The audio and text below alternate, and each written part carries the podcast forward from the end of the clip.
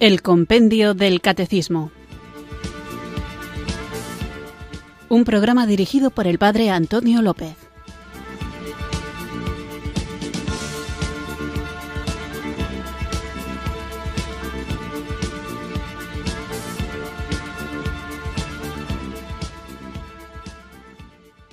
Muy buenas tardes, queridos oyentes de Radio María. Recibido un cariñoso saludo desde Irurzun, en Navarra, quienes sintonizáis un día más esta radio que cambia vidas, esta emisora de la Virgen, Radio María, para escuchar el programa El Compendio del Catecismo, nuestro espacio diario de formación católica en el que tratamos de conocer la fe que debemos vivir, sobre todo vivir, y también compartir y saber defender es importante, y últimamente estoy dándome mucha cuenta de ello, conocer la doctrina de la Iglesia Católica, porque muchas veces en diálogos que, como digo, estoy teniendo en estos últimos días con gente que no está, digamos, enemiga de la Iglesia, pero que tampoco pertenece a ella, tiene una visión del Evangelio y de la revelación en general un tanto simplista. Lo digo, por supuesto, con todo el cariño y con todo el respeto a la gente que opina así,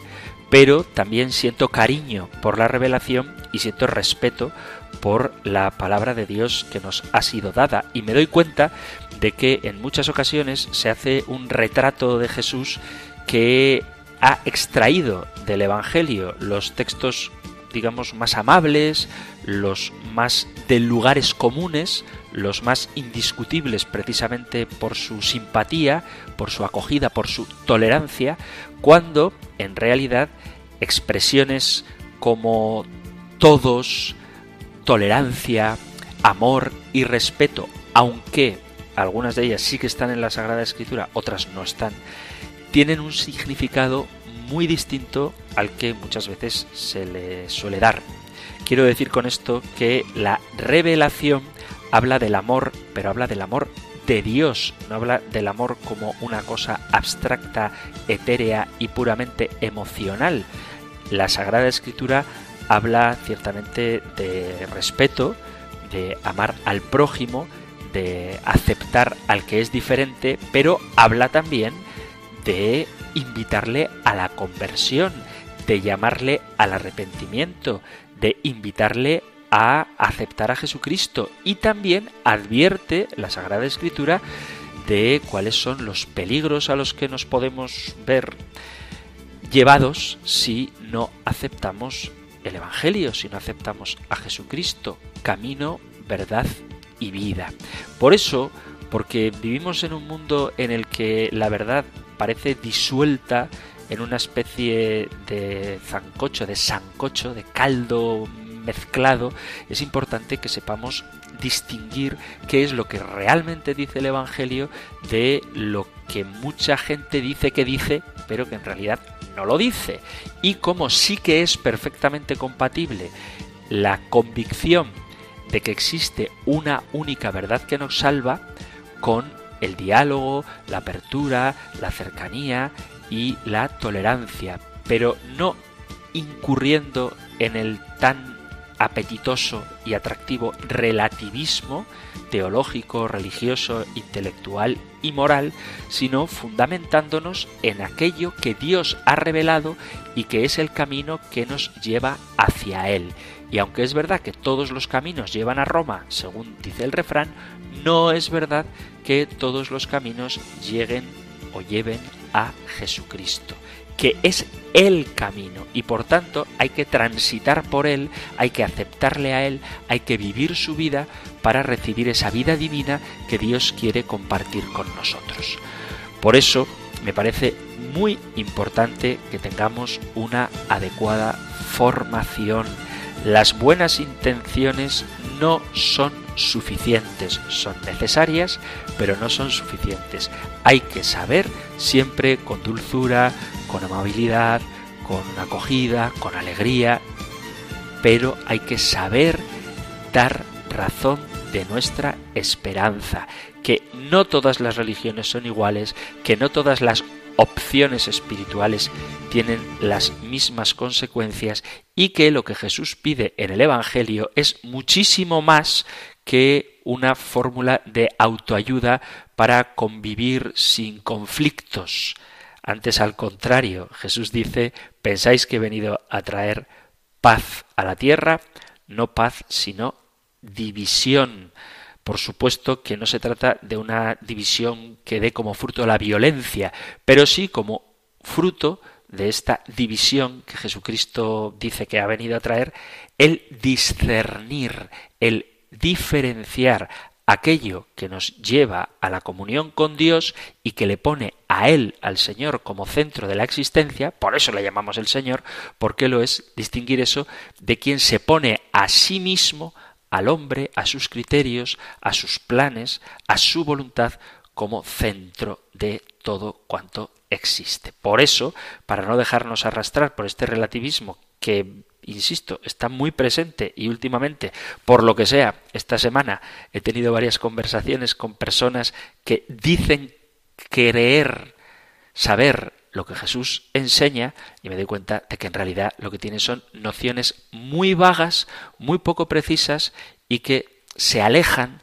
de lo que está en el Evangelio. Por eso hay que conocer el Evangelio, hay que conocer la tradición de la Iglesia, hay que conocer el magisterio, hay que saber qué son los sacramentos, cuáles son los medios sobrenaturales, qué es la gracia que Dios nos da, cuánta necesidad tenemos de la oración y todo esto nos puede llevar a vivir en plenitud lo que Jesucristo quiere y compartirlo con el mundo, pero sin dejarnos arrastrar por esas ideas del mundo que contradicen lo que Dios nos ha revelado. En definitiva, quiero animaros a los que sois católicos a que os forméis bien y a los que no sois católicos a que sepáis lo que la Iglesia enseña, para que no caigamos en los topicazos que desfiguran la verdad del Evangelio que Jesús nos ha mandado predicar. Si no fuera necesario hacerlo, no hubiera dejado como gran comisión antes de su ascensión al cielo esta tarea de ir, predicad, bautizad, enseñad. Las cosas que nos llevan a Dios tienen que ser enseñadas, tienen que ser predicadas, tienen que ser vividas y sólo se pueden vivir si son fortalecidas con la gracia de los sacramentos. Y, por supuesto, como dice Jesús, id, hay que salir al encuentro de aquellos que no le conocen, pero no podemos salir al encuentro de quienes no conocen a Cristo si nosotros mismos no estamos pertrechados con las herramientas suficientes para saber testimoniar nuestra fe no sólo con un estilo de vida que resulte atractivo, que es fundamental, sino también con palabras, con argumentos, con razones que pongan el fundamento a aquellos que quieran voluntariamente abrazar la fe. Así que vamos a continuar con este proceso de formación al que nos ayuda el compendio del catecismo, el libro del compendio del catecismo, el programa del compendio del catecismo, que no es suficiente con escucharlo una vez, sino que hay que conocerlo todo, no el programa, sino lo que la Iglesia enseña, lo que está en el catecismo y lo que de manera compendiada está en el libro que da título a nuestro programa. No obstante, hay que dejar claro que quien obra la conversión, la transformación de los corazones es el Espíritu Santo. Así que Él, que cambia nuestros corazones e ilumina la mente, tiene que estar presente en nuestra vida, porque si no, seríamos incapaces de decir que Jesús es el Señor. Por eso, ahora, juntos, lo invocamos con fe. Ven Espíritu.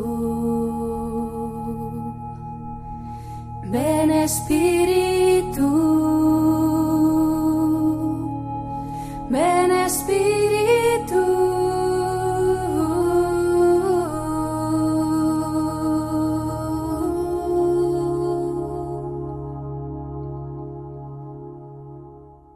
Oh Señor, Padre de toda misericordia y bondad, por la intercesión de la multitud de todos tus santos, que por su virtud obras y méritos propios, hoy están felizmente junto a ti en los cielos, gozan de tu presencia y te ven cara a cara, muéstrate propicio con tus hijos aquí en la tierra y concédenos la abundancia de los dones que te pedimos.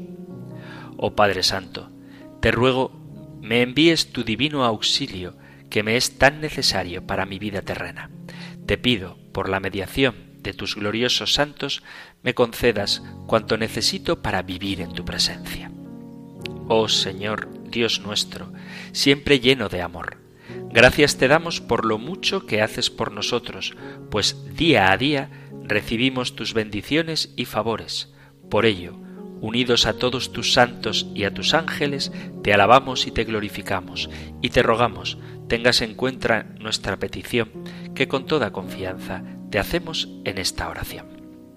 Oh Dios Todopoderoso, Padre de infinita bondad, tú que en tu Hijo Jesucristo nuestro Redentor manifestaste tu predilección por los pobres y atribulados, a ti clamamos en nuestras tristezas y necesidades. Acepta las sinceras y humildes súplicas que te dirigimos en honor de todos los santos que pueblan la patria celestial, y por intercesión de todos ellos, haznos llegar tus bendiciones. Oh Dios, de quien es propio compadecerse y perdonar, también pedimos seas benigno con nosotros, perdones nuestras faltas y las veces que nos olvidamos de ti, y que con el ejemplo que nos dieron con sus vidas y con la poderosa ayuda de todos tus santos, nuestras vidas sean más fáciles y dichosas, y por su benéfica y gratificante mediación nos veamos liberados de todo mal, de todo enemigo, peligro y adversidad, así como de toda malicia, rencor o envidia, que por la asistencia de tan gloriosos santos recibamos los bienes espirituales y materiales y seamos auxiliados en nuestras muchas necesidades, y alentados por el ejemplo de su vida, seamos mejores personas, te seamos más fieles y perseveremos en el amor hacia ti y hacia nuestros hermanos los hombres.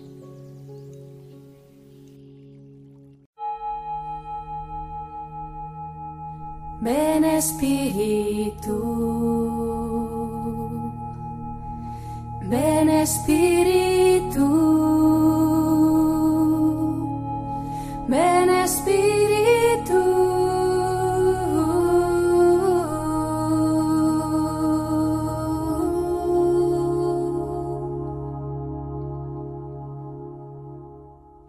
Hemos invocado al Espíritu Santo con una oración en la que se pide la intercesión de todos los santos porque la pregunta de hoy tiene mucho que ver con estos que interceden por nosotros desde el cielo y que en la tierra fueron modelos de fidelidad a Jesucristo. Hemos hablado estamos dentro de la sección referida a los sacramentos y en concreto al sacramento del bautismo y hemos hablado de la necesidad del bautismo y de los efectos del bautismo, cómo el bautismo realiza una auténtica transformación en la persona que lo recibe, convirtiéndole en hijo de Dios, haciéndole partícipe de la vida trinitaria, quitándole el pecado original, incorporándole a la Iglesia y participando del sacerdocio de Cristo, constituyendo el fundamento de la comunión con los demás cristianos. Y cuando hablamos de la comunión con los demás cristianos, me refiero no solamente a los cristianos de la Iglesia peregrinante, sino también a los cristianos de la Iglesia triunfante, a aquellos que están ya gozando de la visión de Dios y a cuya familia pertenecemos. Por eso, en el rito del bautismo hay un momento en el que se pide la intercesión de los santos. Y esto de la presencia de los santos intercediendo por nosotros y del ejemplo de su vida mientras peregrinamos en esta tierra, tiene mucho que ver, como digo, con la pregunta de hoy. Además de los santos del cielo, nos unimos también y por eso podemos rezar por ellos a la Iglesia purgante, a quienes están esperando esa perfecta purificación necesaria para poder estar en la presencia de Dios, las almas del purgatorio. Bien, vamos a continuar pues con la siguiente pregunta que encontráis en el Catecismo Mayor en los puntos 1156 al 1159 y en el 1167. Nosotros escuchamos ahora la pregunta 264 del compendio del Catecismo. Número 264. ¿Cuál es el significado del nombre cristiano recibido en el bautismo? El nombre es importante porque Dios conoce a cada uno por su nombre, es decir, su unicidad. Con el bautismo, el cristiano recibe en la Iglesia el nombre propio, preferiblemente de un santo, de modo que éste ofrezca al bautizado un modelo de santidad y le asegure su intercesión ante Dios. Desde que existe el hombre, existen los nombres. Existe en nosotros esa necesidad y también el deseo de ser designados, de que se nos conozca por nuestro nombre. De hecho, cuando uno ve las películas de cualquier género, donde tribus que todavía no se habían descubierto se topan con el hombre blanco, lo primero que ocurre es que se dan el nombre. A veces se crean situaciones incluso cómicas en estos géneros de películas donde cuando alguien se presenta ante otro, lo primero que hace es decir su nombre. Acordaos, por dar un clásico del cine, de Tarzán, yo Tarzán, tú Jane. Es lo típico, yo Tarzán. Y es una muestra de que lo primero que se nos ocurre cuando conocemos a alguien es preguntarle cómo se llama, y no importa de qué civilización sea. El nombre es nuestra primera señal de identidad, aquello que nos identifica y nos da entidad. Lo de usar apellidos es algo relativamente nuevo y en muchas culturas no ha existido hasta hace bien poco, pero el nombre está ahí desde siempre. Aunque no sepamos cómo se llamaban los hombres prehistóricos, sabemos que tenían un nombre. Quienes se convierten en padres saben lo difícil que a veces resulta elegir un nombre propio adecuado para su hijo, porque sabemos que el apellido es hereditario y te toca el que te toca, pero el nombre es de libre elección y nuestros hijos lo van a llevar durante toda la vida y dirá mucho de ellos y de nosotros, tanto que, según el nombre que tú le pongas a tu hijo, de alguna manera delatas, entre comillas, ¿no? lo, de delatas, cuáles son tus gustos culturales, tu origen social y en algunos países, también en España, el nombre tiene un papel en las perspectivas de futuro del niño. Aunque quizá no lo hagamos conscientemente, sí que existe una asociación entre los nombres de las clases sociales menos formadas culturalmente que tienden a seguir las normas impuestas por la televisión o el mundo del espectáculo o aquellos que tienen un contexto cultural un poquito más amplio, en el que buscan nombres de personas singulares, de inventores o de escritores, de literatos. Evidentemente, cada uno puede elegir para su hijo el nombre que más le guste, pero precisamente en el nombre que le pones estás diciendo qué es lo que más te gusta. Vuelvo a remitiros a preguntas anteriores del compendio del catecismo para conocer la importancia del nombre y hablábamos de este tema allá por las preguntas 38 y 40, hace ya un tiempecito. Pero si queréis podéis recurrir al podcast del programa que encontráis en la aplicación de vuestro teléfono móvil o en la página web de Radio María. En la pregunta número 38 hablábamos de con qué nombre se revela Dios. Y en la pregunta 40, ¿por qué es importante la revelación del nombre de Dios? Y ahí podremos recordar cuál es la importancia que tiene el nombre. Importancia que aparece ya en el libro del Génesis, donde se afirma que Dios, nada más separar la luz de las tinieblas, llamó a la luz día y a las tinieblas noche.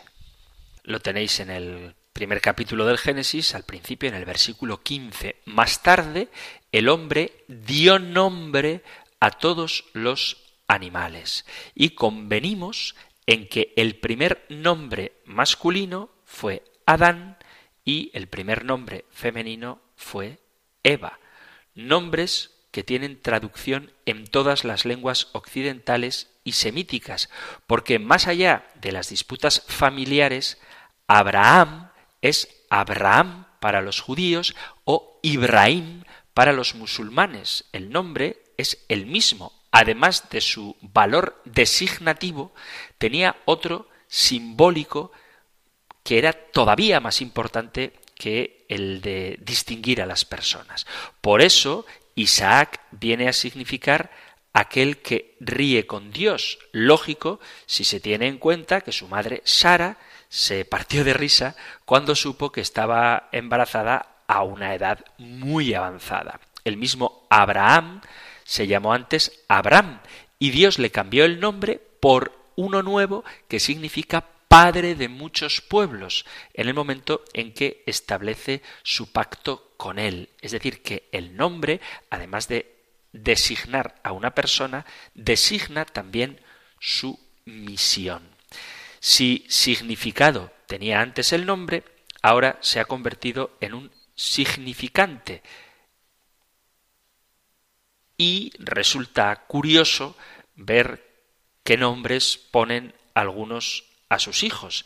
Si queréis, vamos a hablar un poquito, simplemente por culturilla general, de cuáles son los nombres que ahora mismo son más frecuentes en España. Y nos daremos cuenta de cómo esta moda de cambiar los nombres tiene mucho que ver con la influencia cultural, a veces de la cultura pop, que impera en algunos sectores de nuestra sociedad. Cada vez son más frecuentes los nombres que tienen que ver con la ficción. Ahora podemos ver nombres, escuchar nombres como Kaleshi o Bayana, que proceden de películas o series de televisión, y además se usan cada vez más lo que se llaman, atención a la palabra, hipocorísticos como nombres un hipocorístico es lo que decimos habitualmente como una abreviatura. Por ejemplo, llamar Paco a un Francisco o Isa a una Isabel o Lina a una Angelina. Esos son hipocorísticos. Y ahora se usan no ya como diminutivos del nombre, sino como nombre propio, como nombre como tal uno de los momentos que marca la vida de todas las personas es cuando nos van a nombrar. Y esto, como decía antes, es algo a lo que los padres dan muchas vueltas, incluso antes de que el niño haya nacido. ¿Por qué es importante? Porque nos va a acompañar siempre. Y los motivos por los que la gente elige un nombre u otro son diferentes. En mi familia yo me llamo Antonio porque mi padre se llama Antonio y mi tío Paco tiene a su hijo que se llama Paco y mm, era una especie de tradición familiar que mi hermano ha roto porque él se llama Raúl, pero su hijo no se llama Raúl, se llama Unai y mi hermana le ha puesto a su hijo, siguiendo la tradición familiar, el nombre del padre, Guillermo. En cualquier caso, lo que sí que resulta curioso es cómo el nombre de Kaleshi, que es un personaje de una serie muy famosa, Juego de Tronos, es un nombre que ya empieza a aparecer. Cada vez hay más personas que sacan la inspiración de series de ficción para elegir el nombre de sus hijos o incluso para cambiar el nombre propio. El nombre que más ha crecido en España, en porcentaje, es el nombre de Aria, que es otro nombre que aparece también en esta serie de Juego de Tronos. Las fuentes a las que se puede recurrir para buscar inspiración a la hora de escoger un nombre, pues son desde cantantes, futbolistas o personajes de series o de películas. Por ejemplo, y son datos extraídos del INE, del Instituto Nacional de Estadística, tenemos nombres como Leiva, Anuel o Drake, incluso Rihanna, como nombres que se están viendo cada vez más. Y como os decía, los nombres hipocorísticos ahora son ya no acotaciones del nombre completo, Ignacio por Nacho, sino que el niño se llama Nacho o la niña se llama Lola, no Dolores, sino Lola, así, tal cual. La variedad de los nombres que tiene tanto hombres como mujeres en España es muy amplia. Los nombres más comunes en España, en hombres, como en mujeres, son cada vez menos frecuentes. El nombre más común en España es el que tengo yo, Antonio y luego Manuel y José.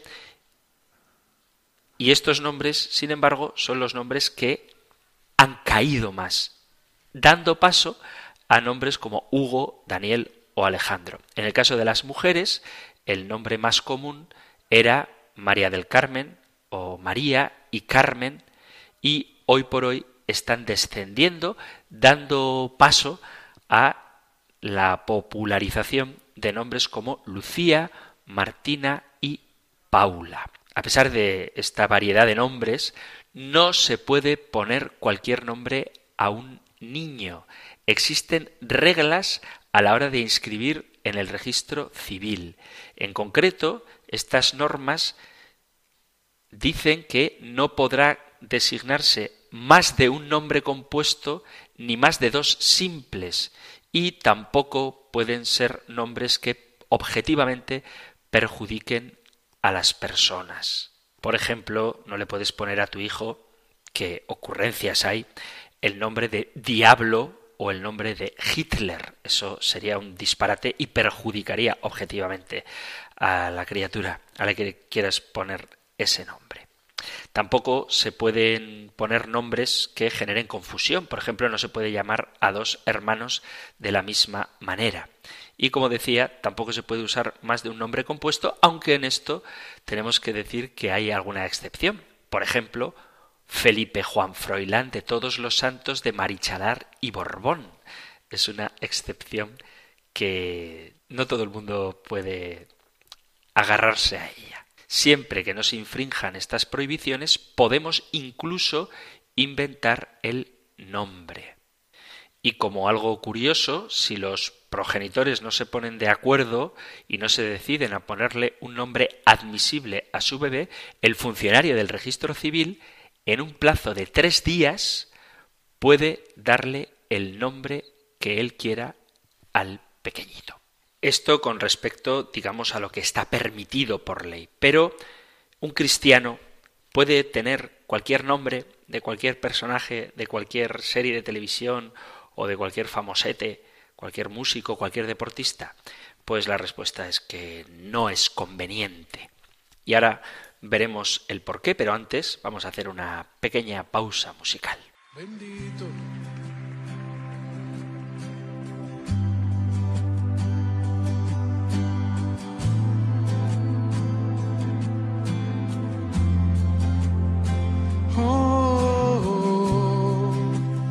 Levante sus manos.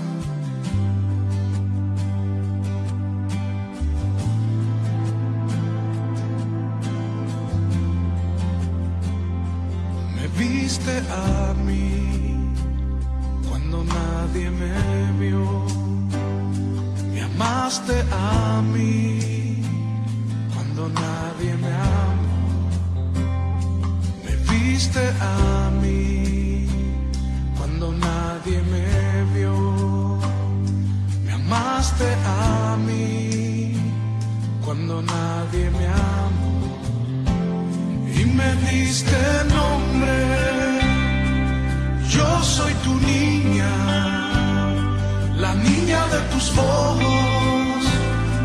me amaste a mí y me diste nombre. Yo soy tu niña, la niña de tus ojos que me amaste a mí,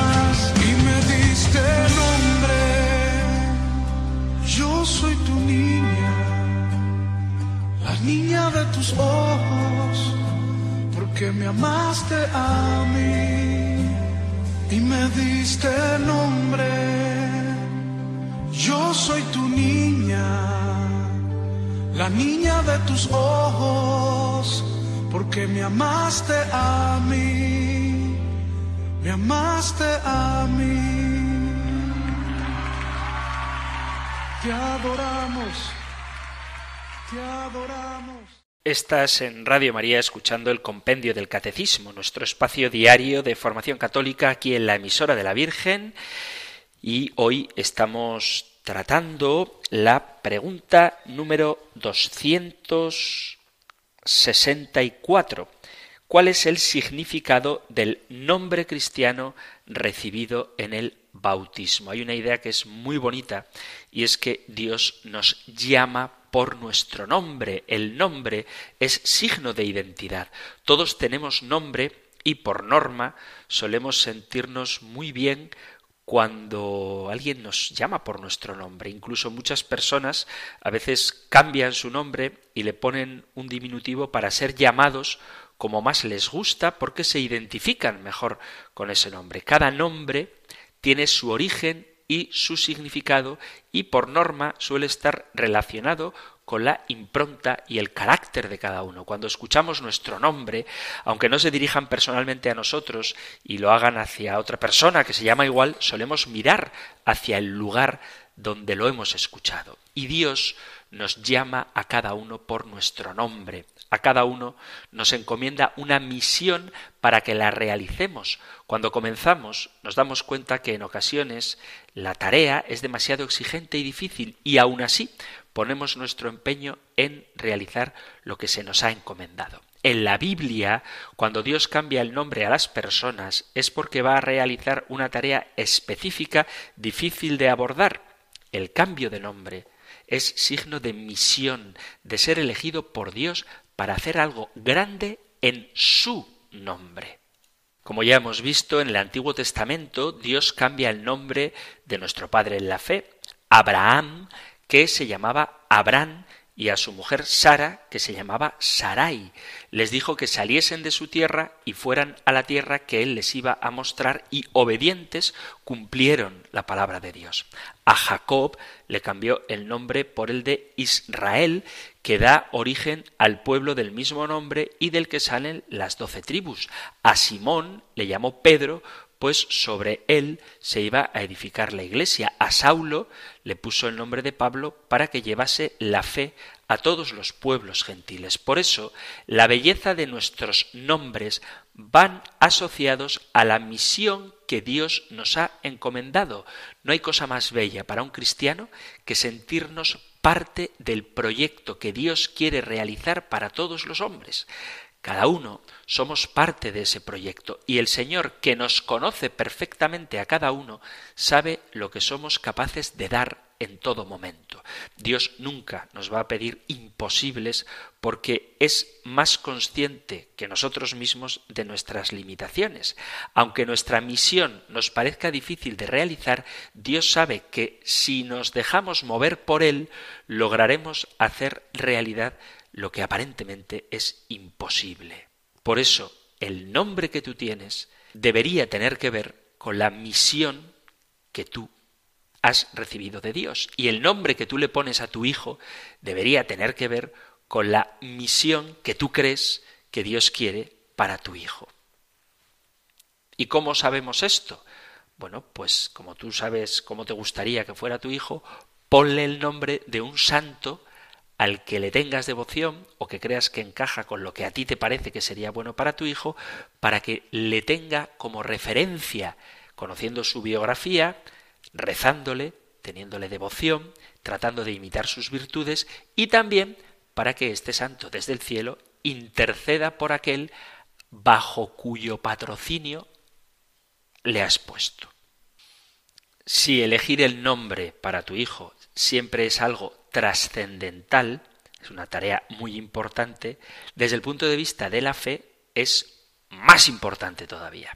Fijaos que el catecismo dice, el sacramento del bautismo es conferido en el nombre del Padre y del Hijo y del Espíritu Santo.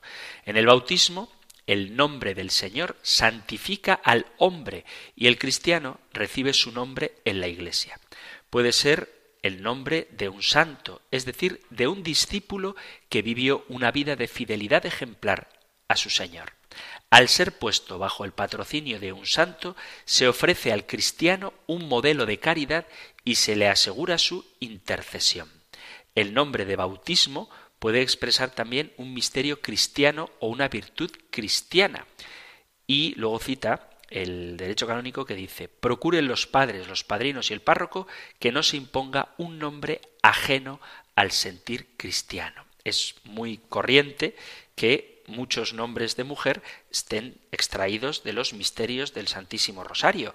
Por eso tenemos mujeres que se llaman presentación, que se llaman anunciación, que se llaman gloria, que se llaman dolores, que se llaman nati, natividad, que se llaman ascensión, es decir, que casi todos los misterios del rosario, sobre todo los gozosos, la anunciación, la visitación, el nacimiento, la natividad, la purificación, la presentación, son misterios del rosario y hacen alusión a los nombres. Lo mismo podemos decir de la resurrección, la ascensión, cuando digo la ascensión no me refiero a la ascensión, a la señora ascensión, sino al misterio de la ascensión que luego da lugar al nombre, la asunción y la coronación. Estoy seguro de que conocéis mujeres que se llaman así. De una manera muy buena, como lo hace todo, el catecismo explica las enseñanzas sobre el nombre que llevamos los cristianos, especialmente al afirmar que el nombre de Dios nos santifica y le da a nuestro nombre un carácter sagrado. En la Sagrada Escritura se nos recuerda que Dios llama a cada uno por su nombre, es decir, que conoce nuestro carácter personal, nuestra manera de ser, nos ama como creación suya de amor y nos elige para dar frutos de santidad. El nombre de todo hombre es sagrado. El nombre es la imagen de la persona. Exige respeto en señal de dignidad del que lo lleva. Nuestros nombres están escritos en el libro de la vida a la vez que llevamos el nombre de Dios grabado en el corazón y en la frente. El nombre recibido es un nombre de eternidad. En el reino de Dios, el carácter misterioso y único de cada persona marcada con el nombre de Dios brillará en plena luz. Hay un texto que a mí me resulta muy bonito del libro del Apocalipsis, un poco misterioso, pero que habla precisamente de este tema. Es el, tema del nombre. En el capítulo 2 del Apocalipsis, en el versículo 17 dice, el que tenga oídos, oiga lo que el Espíritu dice a las iglesias. Al vencedor le daré maná escondido, y le daré también una piedrecita blanca, y grabado en la piedrecita un nombre nuevo que nadie conoce sino el que lo recibe. Es decir, que Dios te conoce con un modo en el que sólo Él y tú sabéis conoceros. Por eso esa piedrecita con un nombre escrito que sólo conoce Dios obviamente que te da la piedrecita y tú que lo recibes. Y en el capítulo 14 del Apocalipsis también dice, el versículo primero, miré entonces y había un cordero que estaba de pie sobre el monte Sión y con él ciento cuarenta y cuatro mil que llevaban escrito en la frente el nombre del cordero y el nombre de su padre.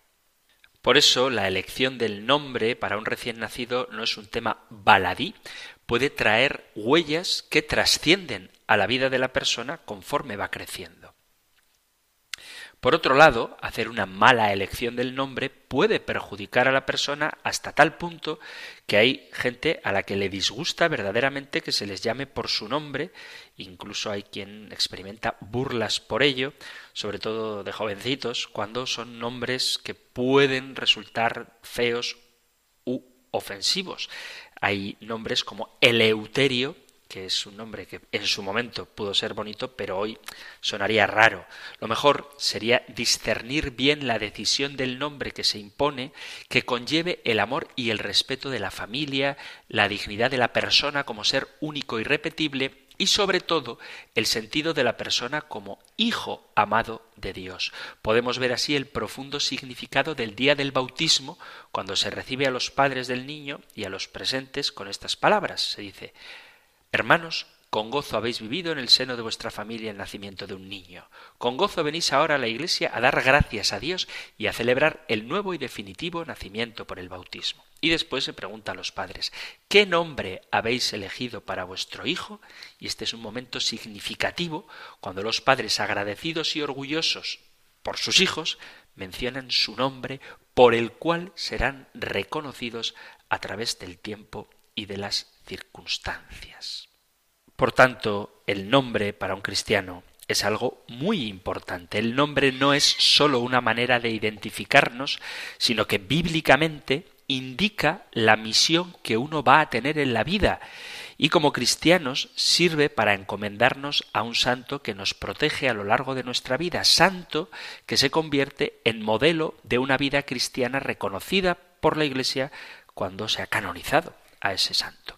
A menudo me ha tocado bautizar a niños cuyos nombres no dicen nada, ni siquiera son cristianos.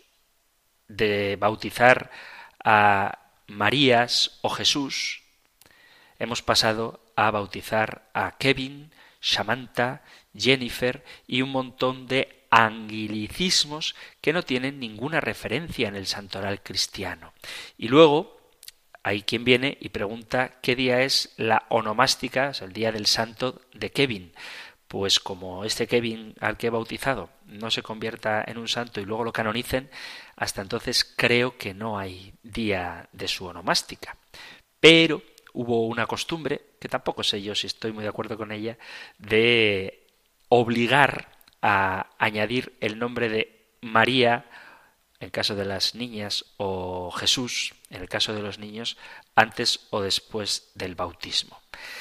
Pero, en cualquier caso, no hay que dejarse llevar por las modas, porque aunque es verdad que son nombres originales y actuales en una época concreta, muy pronto cae en el baúl de los recuerdos, o mejor dicho, en el baúl de los olvidos, y dejan a esa persona, como se suele decir, y además con mucho sentido, compuesto y sin santo. Y es verdad que no hay un santo que le proteja en el sentido de un santo que lleve su nombre. Por eso tenemos que reivindicar el santoral cristiano, que es muy rico y variado y da la opción de escoger un nombre original para tu hijo a la vez que te permite encomendarlo a un santo que lo proteja.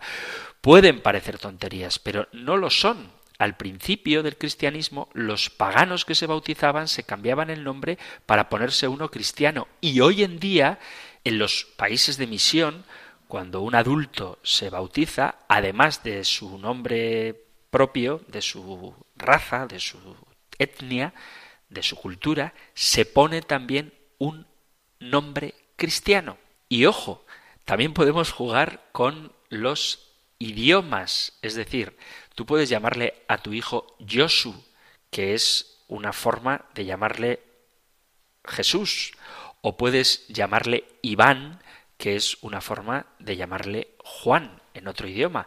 En euskera, que es quizá lo que yo más conozco por el contexto, hay nombres preciosos que suenan como originales, pero que en el fondo son traducciones al vasco de nombres cristianos. Y eso es perfectamente legítimo. Por ejemplo, Iker es un nombre en vasco que vendría a ser la traducción de visitación.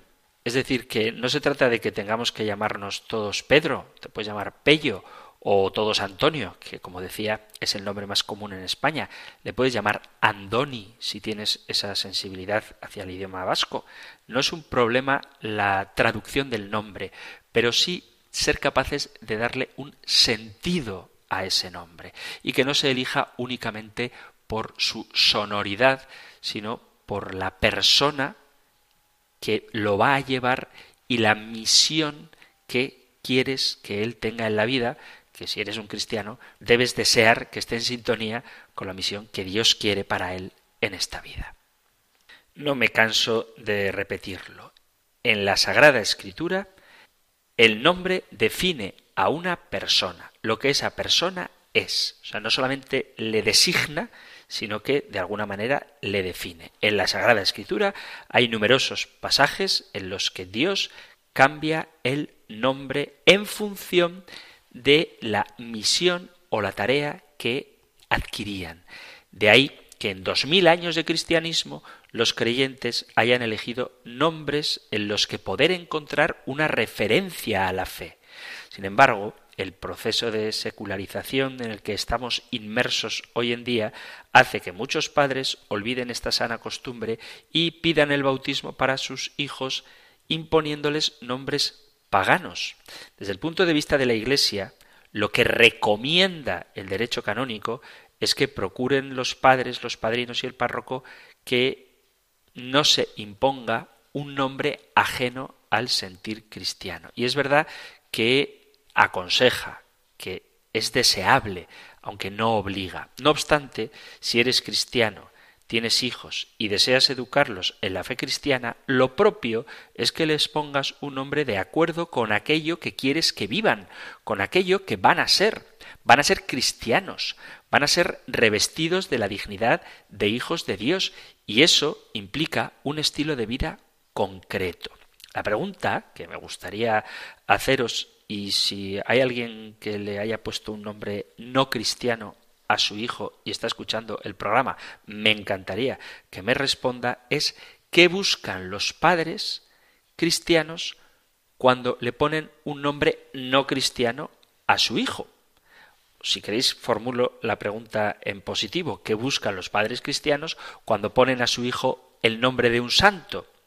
Pues tiene un sentido doble. Por una parte, busca involucrar la intercesión de ese santo, el santo del cual recibes el nombre, y al mismo tiempo, precisamente por esa afinidad que tienes con alguien que se llama igual que tú, tomar como modelo de vida a ese hermano, a ese santo que nos ha precedido en la fe. Que en tu vida cristiana sea una referencia, un modelo para ir caminando en tu identificación con Cristo y en tu intención de hacer presente el Evangelio en medio del mundo. De ahí que sea costumbre usar nombres de apóstoles, de algún personaje bíblico, tanto del Antiguo como del Nuevo Testamento, y, en caso de las niñas, sobre todo, alguna de las advocaciones de la Virgen María. También ha habido muchos santos que han marcado el devenir de la historia y de la Iglesia, y muchos padres animados por ese modelo, conscientes de lo que a ellos mismos les ha aportado esa vida cristiana, optan por ponerle ese nombre a sus hijos. Por ejemplo, llamar a tu hijo Bosco en referencia a San Juan Bosco es una idea muy bonita, muy bonita, porque estás pidiendo la intercesión de San Juan Bosco a tu hijo, es un nombre original y tiene un significado muy profundo. Y si este niño, a quien tú llamas Bosco en honor a San Juan Bosco, conoce la vida de este gran santo e imita sus virtudes con alguien que le resulta cercano porque se llaman igual, le estás facilitando su crecimiento espiritual. Quizá alguno me diga, es que yo quiero ponerle un nombre original a mi hijo, no quiero que se llame como todo el mundo. Mirad, en la Biblia aparecen más de 3.000 personajes, es decir, más de 3.000 nombres distintos. O sea que mirad si podéis ser originales y creativos sin saliros de la palabra de Dios. Además, la historia de la Iglesia está jalonada de vidas ejemplares de santos y cualquiera de ellos cuya biografía conozcáis y cuyo estilo os guste, podéis utilizarlo como nombre para vuestro hijo, porque además de que intercederá desde el cielo por él, su estimulante vida puede servir de ejemplo para que vuestro hijo imite sus virtudes. Está bien os guste un personaje de una serie, pero eso no te configura el estilo de vida por no hablar de que es una pura fantasía, o un deportista o un músico. No hay ningún problema. O sea, no estoy diciendo que tu hijo no pueda ser santo porque le llames Jamie Foxx. No. Lo que estoy queriendo decir es que es mejor que tenga como referente a alguien que ya ha vivido su vida cristiana de manera ejemplar y que le estés poniendo bajo su patrocinio. No es obligado ponerle un nombre cristiano a tu hijo. Según el derecho canónico no es obligado, pero sí es deseable. Y como decía al principio, el nombre que elegimos, precisamente porque tenemos libertad para hacerlo, indica cuál es nuestra sensibilidad, qué es aquello a lo que se inclina más nuestro corazón. Y por eso, si nuestro corazón se inclina hacia la santidad, hacia la comunión con Dios, lo propio es que busquemos para nuestros hijos un nombre que le oriente hacia aquello a lo que queremos inclinar a nuestro hijo. Y vamos a dejar aquí ya el programa porque se acaba nuestro tiempo. Así que si queréis compartir qué criterios habéis elegido a la hora de optar por el nombre que habéis dado a vuestros hijos, pues sería algo simpático de compartir y de paso si le habéis puesto el nombre por tradición familiar o quizá de vuestro santo favorito o a lo mejor simplemente el día que coincide con el cumpleaños, la onomástica del día en que nació vuestro hijo, cualquier cosa que queráis compartir a este propósito podéis hacerlo, así como si queréis formular alguna pregunta, a dar algún testimonio o quizá discrepar sobre algo de lo que aquí se ha dicho, sabéis que estoy encantado de recibir vuestros mensajes y que Radio María quiere sentir cerca a sus oyentes y por eso pone a vuestra disposición el correo electrónico para este programa compendio arroba o si lo preferís podéis dejar vuestro mensaje en el número de teléfono para WhatsApp 668-594-383. 668-594-383. Concluimos ahora recibiendo la bendición en el nombre del Señor. El Señor te bendiga y te guarde. El Señor ilumine su rostro sobre ti y te conceda su favor. El Señor te muestre su rostro y te conceda la paz. Muchísimas gracias por estar ahí. Gracias por escuchar el compendio del catecismo y si queréis volveremos a encontrarnos en un próximo programa. Un fuerte abrazo.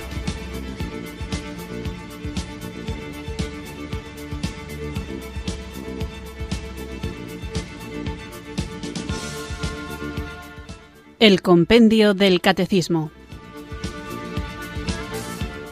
Un programa dirigido por el padre Antonio López.